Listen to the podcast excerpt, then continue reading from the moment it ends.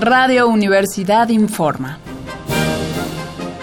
Corte informativo matutino del miércoles 21 de agosto de 1968.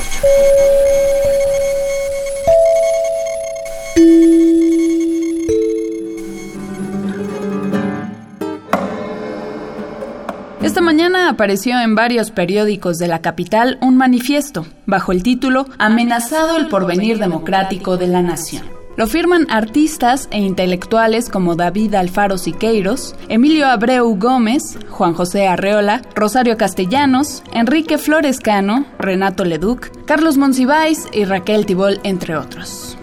El manifiesto denuncia los procedimientos policíacos de provocación y agresión, pues señala, lesiona la democracia, declaran la indigencia de la Constitución y ensombrecen el porvenir pacífico y democrático de la nación.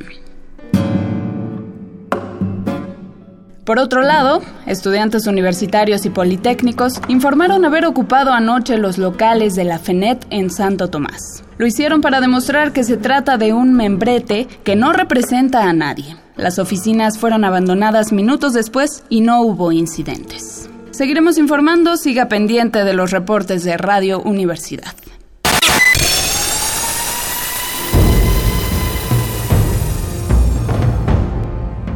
M68 50 años del movimiento estudiantil.